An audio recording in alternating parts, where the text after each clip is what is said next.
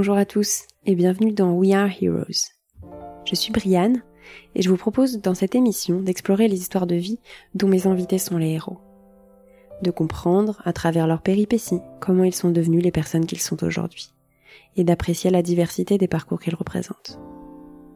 Durant cette première saison, nous découvrons certaines de ces personnes au fonctionnement cérébral différent de la norme qui se regroupent et se reconnaissent sous le nom de zèbres. Alors, sans plus attendre, je te laisse découvrir l'histoire de Marie. J'ai un peu moins de 6 ans, je pense. Et, euh, et en fait, j'ai rencontré, euh, j'étais à un mariage ou quelque chose comme ça, j'ai rencontré d'autres enfants, euh, d'autres filles de mon âge. J'ai envie de jouer avec elles. Et en fait, une fille me tend la main et me dit Ah, donne-moi ta main. Je lui donne, elle me fout une énorme claque et elle me dit Et prends la mienne premier contact avec des gens extérieurs pour moi. Six ans, c'est une période très compliquée pour moi parce qu'en fait, je suis à l'école maternelle, je suis rentrée en CP. Je suis dans une école de village, je, vis à la campagne en Creuse. Et donc, il y a très peu d'enfants. Et euh, ma sœur, j'ai une grande sœur euh, qui a deux ans de plus que moi. Donc, toute la bande des filles de l'école, de, en tout cas du CP au CE2, euh, traîne ensemble. Et en fait, il y avait une leaduse, une chef, qui a refusé que je fasse partie de la bande. Bah parce qu'en fait, j'étais juste trop jeune et c'était à partir du CE1 que pouvait faire partie de sa bande. Deuxième contact avec l'extérieur, extrêmement sympa, puisque du coup, euh, bah, tout le monde m'a rejeté. Donc, euh, toute ma sixième, toute mon CP, n'importe quoi, je l'ai passé avec euh, des gens de maternelle. CE1, du coup, je change d'école parce que j'ai rencontré, je me suis fait une amie dans mon village. Et je change d'école, c'est une bosniaque réfugiée et pour pas qu'elle soit toute seule, je décide donc du coup d'aller dans cette école avec elle. Donc c'est cool. Au bout de quelques mois, elle repart. Et euh, moi, j'arrive à me faire une ma première amie, comme je dis, ma première amie sans ma sœur. Donc c'est cool. Fin de l'année, euh, elle doit changer d'école. Donc je décide de retourner dans mon école initiale avec donc cette chef et cette bande qui m'avait repoussée. Ce qui a été très drôle, c'est que cette fille euh, a même osé me poser la question Mais Marie, pourquoi t'es partie? Mais qu'est-ce qui se passe? Ah, C'est cool que tu sois revenue. Très, très perturbant. Euh, mais bon, la vie a reçu son cours et, euh, et c'est cool. A priori, je crois que tout est plutôt cool. Euh, 8 ans, il y a un gros problème dans ma vie. Mon père se suicide. Mon père alcoolique se suicide parce que, euh, de ce qu'on me dit, il supporte pas ce monde, il aime pas ce monde, il n'arrive pas à s'adapter. Il a tout fait pour, pour essayer de s'en sortir, arrêter l'alcool, etc. Il a jamais réussi, donc il suicide. Donc extrêmement gros choc dans ma vie. Voilà, en gros pour cette période-là. Euh, bon, bah la vie suit son cours comme elle peut. Je prends une place un petit peu différente dans dans cette vie, dans ma famille. Et en fait, c'est très compliqué toute cette période, on va dire, de la primaire, parce qu'il y a eu ça. Et donc, euh, c'est difficile à gérer. C'est difficile à gérer pour ma mère, c'est difficile à gérer pour nous. Et pendant tout ce temps, je vous ai dit les euh, premiers rapports avec le monde extérieur, puisque j'ai l'impression que je vivais un peu dans un concon. Euh, j'arrive pas à comprendre les gens. J'arrive pas à comprendre la méchanceté des gens. J'arrive pas à comprendre pourquoi moi je ressens pas les choses comme les autres. J'arrive pas à comprendre pourquoi.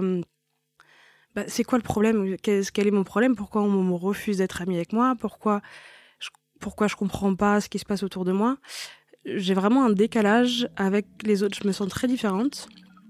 Et la mort de mon père, en fait, donne une excuse à ça. On se dit dans ma famille et moi aussi, bon bah en fait c'est que je suis un peu différente forcément puisque du coup je suis orpheline et j'ai vécu des choses différemment. CM1, CM2, je suis une excellente élève, j'ai pas besoin d'apprendre, euh, tout se passe bien, à part que mes euh, petits camarades me disent du coup que je suis la chouchoute, que je fais exprès, etc. Mais vraiment, je révise pas et c'est juste que c'est facile. Donc, j'arrive en sixième. C'est difficile parce que beaucoup de monde, je viens donc euh, dans la campagne, donc on était à la fin une classe unique de 20 élèves du CP au CM2. Là, on arrive à des classes de, de 30 élèves. Il y a, je sais pas, il y a trois classes par niveau. Et, euh, après, je vais passer assez vite mon collège, mais euh, euh, ce dont je me souviens, c'est que bah, sixième, j'ai envie de me suicider. Cinquième, j'ai envie de me suicider. Je, je suis toujours pas bien. Je fais beaucoup d'efforts, mais ça va pas.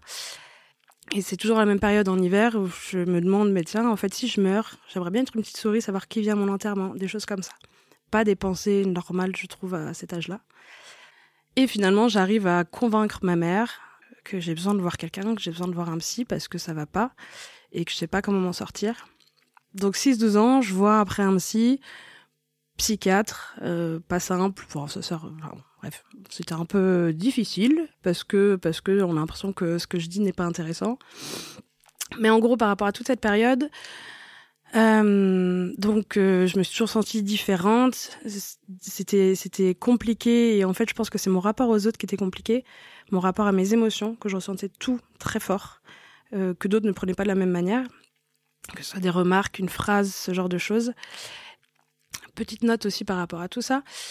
Je viens d'un milieu très bienveillant. Euh, euh, ma mère est magnifique et fabuleuse. Ma mère s'en sort comme elle peut de la mort de mon père.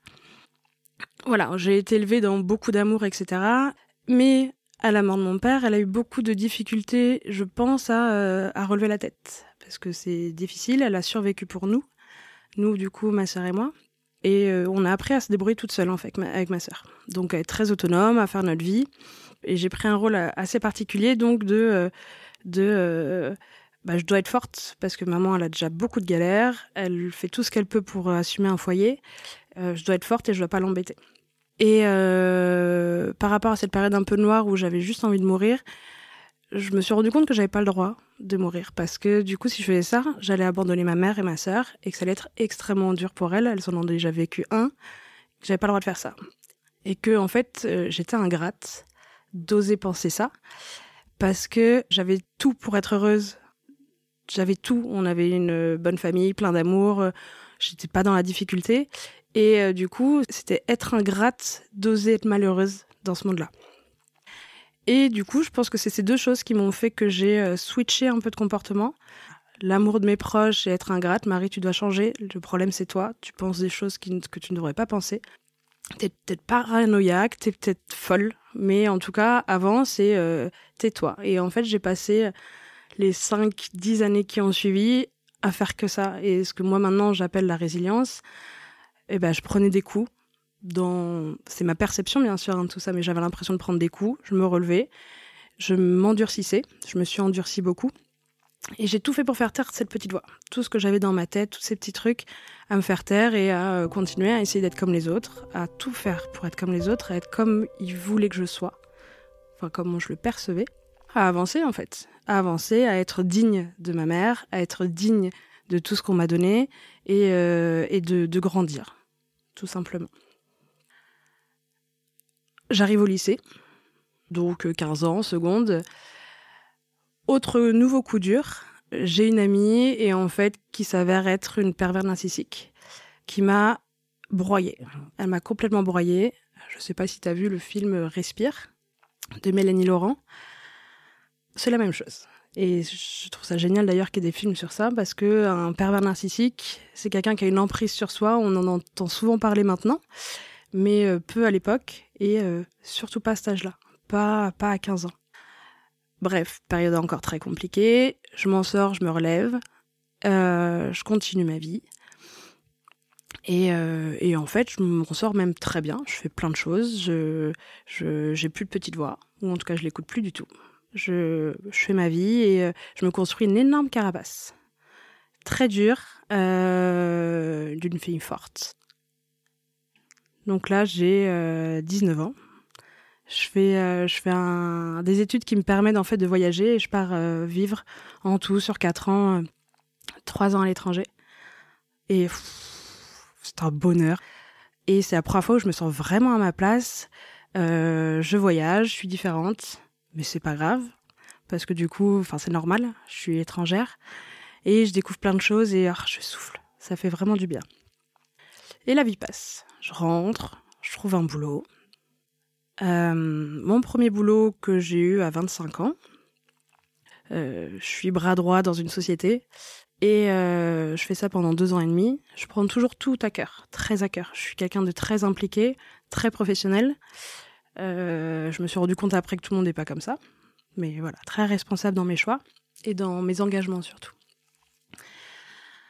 Je fais ça pendant deux ans et demi. Là, on arrive en 2014. 2014, donc j'ai 27 ans. Licenciement économique. Jusque-là, tout va bien. Et je me dis, c'est le moment de, euh, de réfléchir un petit peu à tout ce que j'ai envie de faire, à reprendre un peu de temps pour moi. Et il se passe beaucoup de choses à ce moment-là. Je rencontre quelqu'un, un coach de vie, qui arrive en deux secondes à euh, appuyer quelque part. c'est invisible, bien sûr, mais appuyer pile poil où là, ça fait mal. Et à me faire pleurer en moins de cinq minutes. Il savait exactement où appuyer pour casser la, carapace. Du coup, euh, suite à ça, alors je, savais que j'étais forte, mais en fait, je, je savais que j'avais deux personnalités. Je me suis toujours définie comme ça. Il y a le moi intérieur, euh, extrêmement fragile, et le moi extérieur qui euh, réussit tout ce qu'elle entreprend. Donc bref, je décide de, bah, de travailler avec lui parce que je me dis, tiens, il a décelé quelque chose que personne n'a décelé. Je pense que j'ai besoin de creuser certaines choses. Premier rendez-vous, c'était très drôle en fait parce que une heure, on n'avait pas le droit de se quitter des yeux, du regard, pendant une heure. On était dans un bar, alors ça par contre extrêmement compliqué. Et du coup, il me posait des questions et dès qu'il voyait une réaction spécifique, enfin quelque chose en moi, il continuait à appuyer, à appuyer, à appuyer. Et en gros, en une heure, il m'a fait à peu près éclater en sanglots six fois ou dix fois. Donc très intense, mais du coup super intéressant. Et euh, contrairement au psy que j'avais pu voir à l'époque quand j'étais petite, bah là on sent qu'il y avait y avait quelque chose et je pense qu'il est enfin c'est quelqu'un de très fin et je pense qu'il sait très bien déceler euh, les, les, choses chez les autres. Et à la fin de la séance, il me dit juste euh, "Mais Marie, tu te serais pas toujours sentie différente? Bah, de quoi tu parles? Non non non non non. Et il voyait bien que j'étais gênée, il m'a juste dit "Mais lis ce bouquin, donc ce bouquin s'appelle Trop intelligent pour être heureux. Lis-le, on en reparle. Il m'a pas poussé. Il m'a juste dit fais ça pour la prochaine fois. Ce que j'ai fait. Et euh, pouf, pareil, enfin lecture, euh, enfin ça a été ouf en fait. Euh, j'ai lu ce bouquin et page après page, je voyais des choses qui me concernaient. Et du coup, tellement j'en voyais, je me suis amusée à cocher les pages du livre, toutes celles qui me correspondaient, pour, enfin voilà, pour voir. Et j'étais surprise parce que j'ai lu mon enfance. J'ai lu ce qui s'est passé dans ma tête et dans mon cœur et toutes mes émotions, je les ai lues sur le papier. Moment très fort pour moi et ça je m'en souviendrai toujours et c'est ce que je dis toujours quand je raconte cette histoire, c'est qu'à la fin du bouquin, je me suis mise à éclater en sanglots chez moi en hurlant en disant putain maman, je suis pas folle.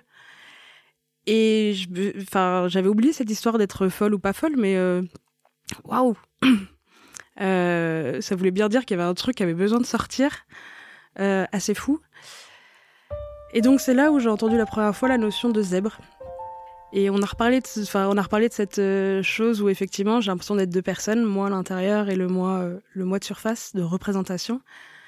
Et il essayait de me demander, définis quelle est cette personne à l'intérieur, à la quel âge elle fait quoi?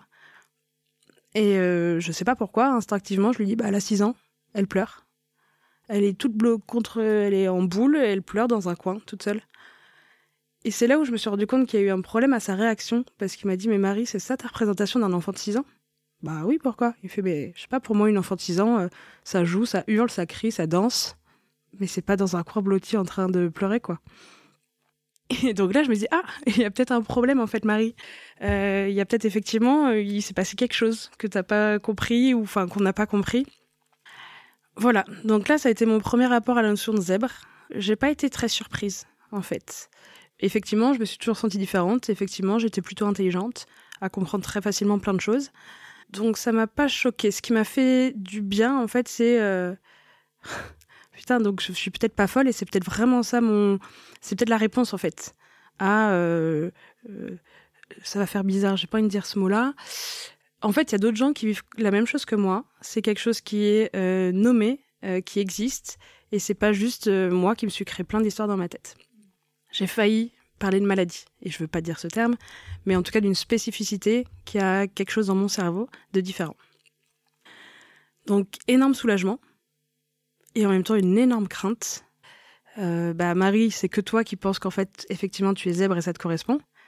Donc comment tu peux te le prouver? Énorme crainte, si je me le prouve et qu'on me prouve que c'est faux, bah, je recommence à zéro et c'est encore pire parce que là, je viens de réveiller tout ça, donc euh, je vais voir que je suis vraiment folle, quoi. Donc, euh, dur. Donc, euh, je veux passer le test, mais, mais je peux pas. Je peux pas parce qu'en fait, c'est lourd, c'est lourd comme question, c'est lourd de passer ce test et de enfin je sais pas ça, te fait quelque chose une, date butoir ou un truc qui va dire bah tiens tu sauras ou tu sauras pas. Donc je prends du temps pour moi je voyage. À ce même moment en fait je deviens entrepreneur. Et ça me fait beaucoup de bien. Je savais pas que j'étais capable de ça mais euh, je lance ma boîte une agence de conseil en communication responsable avec une associée. C'est un projet un peu fou utopiste mais c'est se dire euh, ah bon je peux bosser avec mes valeurs?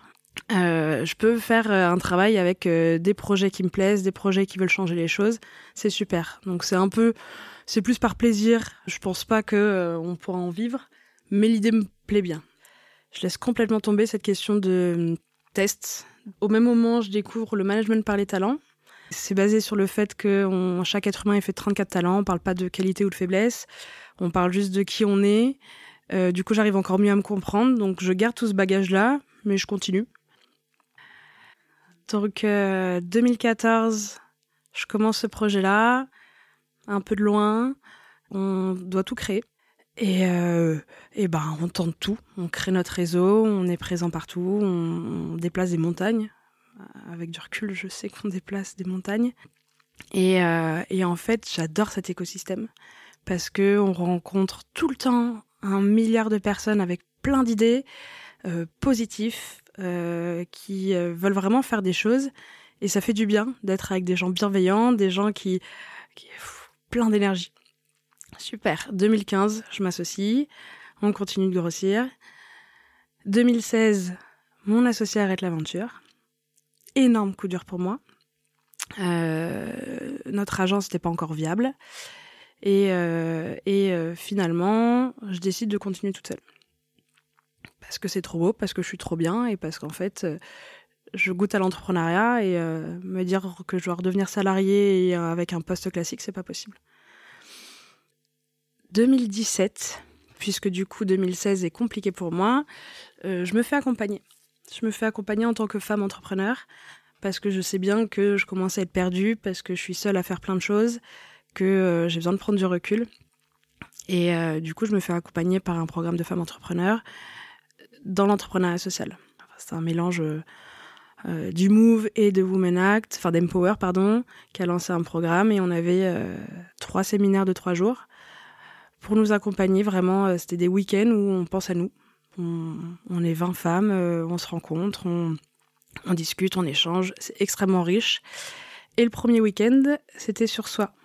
Et ça m'a remis dans tout ça, ça m'a remis dans toutes les émotions. Donc je travaille beaucoup sur le développement personnel depuis toujours, parce que mon but c'est de m'améliorer dans la vie et d'être bien avec moi et mes émotions, ou en tout cas au mieux. Et en fait, euh, euh, je suis forte, hein. je, suis, une femme entrepreneur seule, euh, enfin qui a repris le projet seule, donc je commence à avoir quand même un fort caractère. Et mon travail d'endurcissement a très bien marché depuis toutes ces années. Et euh, je rencontre Raphaël. Je lui explique un peu très rapidement qu'il y a quelque chose qui a changé dans ma vie qui a fait que je me suis lancée euh, dans l'entrepreneuriat. Et sans lui dire quoi, je lui ai juste dit que c'est un bouquin qui a changé ma vie. On continue la discussion et elle, elle me dit Ah, c'est fou, je suis en train de lire un bouquin en ce moment. Trop intelligent pour être heureux. Connexion fou. je suis très connectée comme fille. Waouh Et donc là, ça a été impressionnant pour moi. Euh, et en fait, du coup, on en a beaucoup parlé, et c'est la première fois que je me rends compte que je rencontre un autre zèbre. Et elle, en pleine phase de découverte. Moi, du coup, ça faisait trois ans que je le savais. Ça avait changé des choses pour moi dans ma perception de moi-même et dans l'acceptation de moi-même. Mais je m'étais arrêtée à ça. De rencontrer quelqu'un qui vit la même chose, ça m'a remis vraiment dedans. Et en fait, au fur et à mesure où on s'est revus des week-ends, elle me raconte qu'elle passe le test. Elle, elle fait le pas. Et elle réussit. Et cette notion de réussir à ce moment-là est très importante. Parce que waouh, elle a fait le pas, elle l'est vraiment. Et donc moi, ça me remet dans ma question, euh, mais Marie, est-ce que tu l'es vraiment? On se rend compte, très drôle, que euh, deuxième séminaire, qu'en fait, il y en a d'autres dans la salle. On arrive à déceler en fait d'autres zèbres dans les filles. Et euh, je crois qu'on est arrivé quasiment, on pense qu'une personne sur deux dans le groupe, donc dix personnes, dix filles avec nous sont zèbres. Donc on se rend compte de l'ampleur en fait de la chose. Je rappelle quand même, quand on passe le test, euh, on nous dit que c'est 2% de la population. Donc nous, c'était un peu fou et, on se dit mais mais mais, mais n'importe quoi. Enfin, ça peut pas être possible qu'il y ait autant de gens. On doit se tromper sur euh, ce qu'on pense d'un zèbre. Et voilà. Et donc euh, donc ce séminaire dure de 2017 à 2018. Entre temps, sur cette même période 2017, début 2018, je rencontre plein d'autres zèbres. J'arrive à identifier les zèbres. Euh, juste en leur parlant de ce qui a un peu changé dans ma vie et que je pense différemment et simplement en discutant, en échangeant dans ce monde d'entrepreneurs, euh, euh, d'entrepreneurs sociaux. J'en rencontre plein, mais plein. Mais au détour d'une conversation, bah tiens, toi aussi. Et souvent des, gens qui ont passé le test.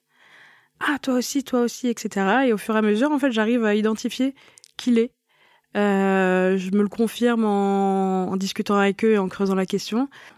Et voilà, que donc beaucoup de gens de mon entourage sont comme ça. Ce qui fait me dire, ok, je dois passer le test. Il faut absolument que maintenant j'en ai le cœur net. Je le sais, en fait. Je suis persuadée que je suis zèbre. Pas comme avant à me dire, et si c'est pas ça mon problème, je le sais. J'en suis convaincue des échanges avec les autres, de, de, de ce qu'on pense, de, de, de, de, nos, de nos ressemblances, en fait. De, ah, toi aussi tu penses comme ça, ah, toi aussi t'es mal dans telle situation, toi aussi tu te sens pas à ta place euh, d'un seul coup dans un groupe, t'aimes pas les discussions superficielles, t'es extrêmement engagé dans, dans ce que tu fais? Et avoir les points communs aussi. De bah tiens, on est tous entrepreneurs, sociaux. Enfin, ça fait beaucoup de choses. On a besoin de travailler avec nos valeurs, etc. Beaucoup d'aspects qui qui poussent là-dessus. Faut dire que à l'époque, en 2014, quand j'ai quand j'ai découvert ça, j'en ai parlé à mes proches, mais mais très proches. Ils m'ont écouté, mais ils n'ont pas répondu, ils n'ont pas réagi. Et je pense que c'est aussi pour ça que j'avais un peu laissé tomber tout ça parce que ils m'ont compris, ou en tout cas, ils, pardon, ils m'ont entendu, mais il n'y a pas eu de débat, il n'y a pas eu de discussion sur le sujet. Euh, c'est pour ça qu'en 2018, quand je rencontre tous ces gens-là, ça me fait du bien d'en parler, ça me fait du bien de rencontrer des gens qui vivent la même chose pour échanger vraiment sur ce sujet et discuter de tout ça. Et, et je frôle un burn-out en 2018, parce que du coup, entrepreneur, euh, je remonte une boîte, une équipe, encore lourd. Voilà, je suis une warrior. En fait, depuis que... Donc là, on est en 2018, avril 2018. Ça fait trois ans que je suis une warrior. Que je ne m'en rends pas compte, mais que je suis une warrior, que je fais des horaires de fou, que je déplace des montagnes et que je suis vraiment en train de créer de la valeur. Et en fait, j'ai plus de vie. J'ai plus de vie perso à part tout ça. Après, bon, quand tu es entrepreneur, c'est compliqué parce que la vie pro perso, c'est la même chose. Et, euh, et euh, j'ai des gens fabuleux autour de moi et, euh, et c'est cool. Mais, mais je me dis, là, Marie, il y a un problème, mais si tu te plantes dans six mois, si ta boîte euh, ça marche pas comme tu veux et que tu plantes dans six mois euh, et que tu es en burn-out, bah tu rentres chez ta mère. euh, t'as pas de backup. Donc en fait Marie, euh, si tu dois te planter, fais-le en étant bien dans ta peau quoi. Je commence à avoir un psychologue spécialisé dans des personnes surdouées. Alors du coup, question du terme, hein, surdoué au potentiel, surefficient, beaucoup de termes. Et moi il y a que zèbre qui me plaît. Parce que euh, je me sens pas euh, supérieure aux autres, je me sens différente mais euh, pas supérieure, j'aime pas les connotations derrière. Donc, je vois un psy spécialisé dans les zèbres, donc du coup, je resterai sur zèbre. je suis différente, et pareil, et c'est bizarre, et on me décèle pas. donc, je passe le test en juillet. C'est un cap. En juillet 2018, c'est un énorme cap parce que ça coûte cher. mais il fallait que j'aille jusqu'au bout. C'est dur, c'est éprouvant parce qu'en fait c'est quand même deux heures, euh, un peu plus d'ailleurs. Moi j'ai dû passer toute la matinée avec euh, avec le psy. On fait plein de tests euh, bizarres ou pas bizarres, mais voilà avec des cubes, avec des chiffres, avec plein de choses. tout de suite en fait, la, psy qui me fait passer le test, c'était pas celle que c'est pas la personne que j'ai suivie, qui m'a suivi un petit peu avant et qui m'avait clairement dit, en gros, il y a son assistant avec qui j'ai travaillé, j'ai fait deux trois séances avant ça, avant le test, qui le premier rendez-vous m'a dit mais Marie évidemment t'es zèbre, ça fait du bien. Euh, mais c'était évident et dès que je disais quelque chose oui bah oui mais là euh, ah t'es en train de partir dans tous les sens Marie, tu penses en arborescence enfin qui fait aussi du bien là-dessus. Elle quand je passe le test sur certaines choses je fais des erreurs et elle me dit mais Marie c'est bizarre tu aurais pas un problème de euh, d'inversion voilà. Et je lui dis bah si en fait j'ai toujours enfin depuis que je suis petite je suis dyslexique un petit peu mais rien de grave, je m'en rends compte, je change, et en fait, elle, s'en est rendue compte sur des chiffres et des calculs. Où j'avais ma... La réponse était toujours bonne, mais si on prend en compte que j'ai inversé. Et elle me le dit en fait sur plein d'exercices où euh, a priori je suis pas bonne ou pas ultra bonne. Elle se rend compte de ça. Et d'autres où normalement les gens sont assez ont des résultats assez moyens, j'excelle. je reviens l'après-midi pour le débrief. Elle m'explique que je suis bien zèbre, mais qu'il aurait été compliqué de me déceler, notamment à cause de ce problème d'inversion. Euh, et voilà, elle m'explique exactement comment ça fonctionne, ce que je sais déjà, puisque je me suis renseignée, j'ai lu plein de bouquins. Donc, euh, je le suis, je le suis, j'ai une confirmation, je peux m'affirmer dans ce, euh, dans ce rôle-là. C'est très bizarre, je, je, parle de rôle. Et ça change quoi? Rien. Absolument rien. À part que je suis encore plus affirmée sur ça. Et ça change rien. Pourquoi aussi? Parce qu'en fait, toute l'année qui a précédé ça, je sais que j'ai envie de passer le test, mais je ne voulais pas le passer d'un autre côté parce que ce test de QI ne mesure qu'une seule chose le quotient intellectuel. Sauf qu'en fait, être zèbre, c'est pas juste un quotient intellectuel, c'est aussi énormément de questions émotionnelles, de quotient émotionnel. Et on sait très bien que, enfin, que c'est des choses différentes et, que ça prend pas tout en compte. Donc voilà. En gros, par rapport à ce test, à refaire, je le referai parce que ça a été important pour moi. Mais je sais que c'est pas ça qui définit si je suis un zèbre ou pas. Je le savais avant parce que j'ai pu le confirmer par plusieurs choses. Et je le dis, je te, dis ça parce qu'en fait, euh, et même presque, je recommanderais de ne pas le passer, à part si on le sent. Je vais t'expliquer pourquoi. Parce que, donc du coup, moi je passe ce test, entre-temps je lis d'autres bouquins, et je me rends compte de l'ampleur de ce que représente être un zèbre. Euh, notamment le bouquin Je pense trop, qui en fait, au début, ça a été très drôle parce que quand je l'ai lu, euh, je trouvais que l'auteur faisait un amalgame entre euh, être zèbre, être hypersensible, être tout ça. Où elle, elle explique qu'il y a pour, selon elle, 25% de la population. Je sais pas pourquoi j'ai ressenti ça, mais voilà, je trouvais qu'elle faisait un amalgame. Et au fur et à mesure des pages, je me suis rendu compte que, euh, bah non, et qu'en fait, plein de choses que sur lesquelles j'avais pas fait attention, je suis hypersensible de beaucoup de choses, de la peau, des yeux, de plein de choses. Donc ça me correspond, mais je me suis surtout rendu compte que ça concernait d'autres gens que ceux qu'on avait décelés avec un QI élevé, euh, notamment ma mère, ma sœur. Et quand je les ai lus dans le bouquin, je me suis dit mais mais Marie, il faut que tu leur dises. Il faut absolument que tu leur dises. Parce que euh, j'ai pris conscience que bah, moi, euh, pendant, pendant ces quelques années-là, ça m'a aidé, ça m'a sauvé même dans ma construction et dans mon identité.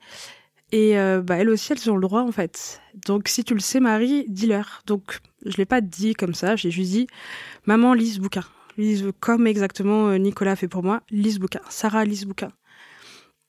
Elles l'ont fait, mais elles l'ont dévoré, et elles sont revenues vers moi avec, euh, avec des yeux, avec un sourire. Mais Marie, c'est vrai?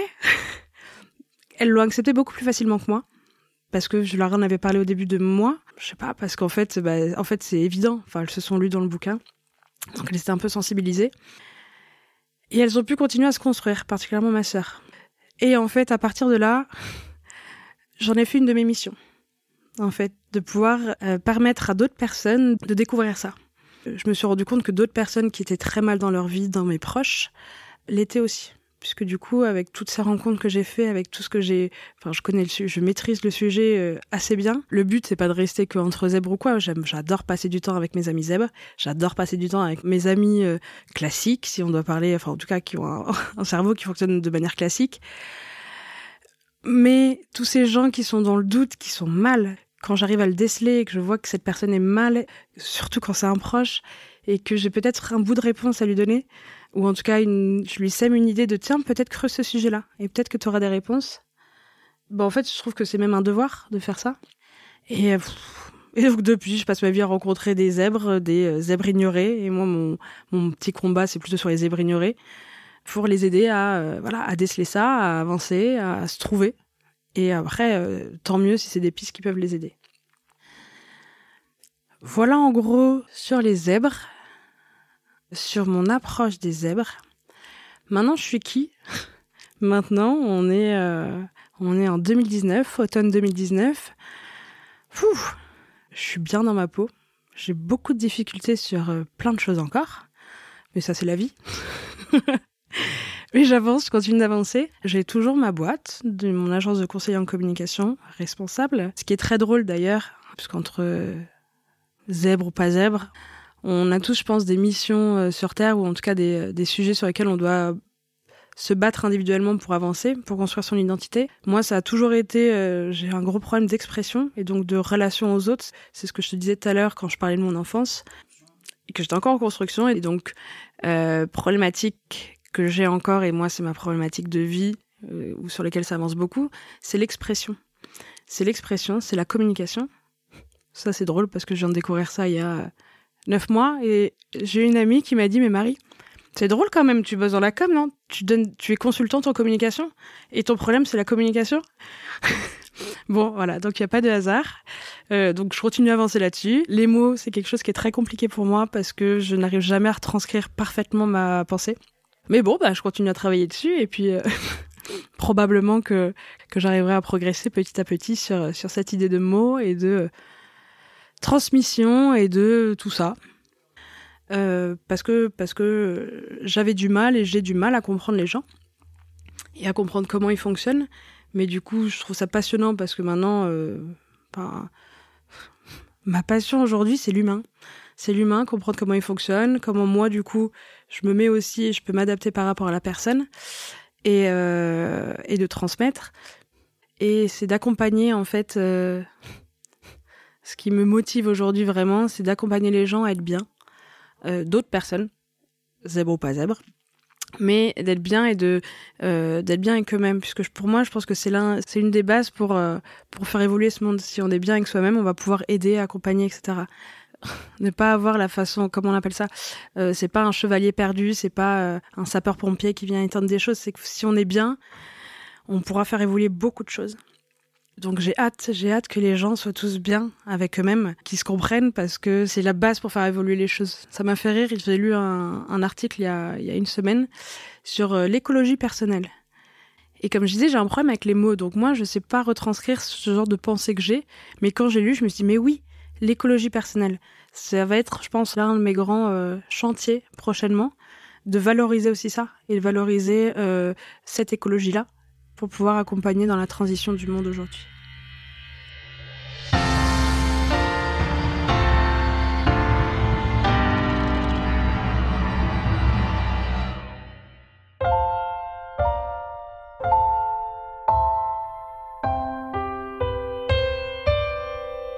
Merci d'avoir écouté jusqu'ici. Si ce podcast vous a plu, je vous invite à le partager, le noter, laisser un commentaire ou en parler autour de vous. Enfin, si vous-même êtes un zèbre heureux et que vous aimeriez partager votre histoire et la particularité de vos rayures, je vous invite à me le raconter par email à podcast.wah@gmail.com ou podcast.wah@gmail.com. Merci beaucoup et à très vite.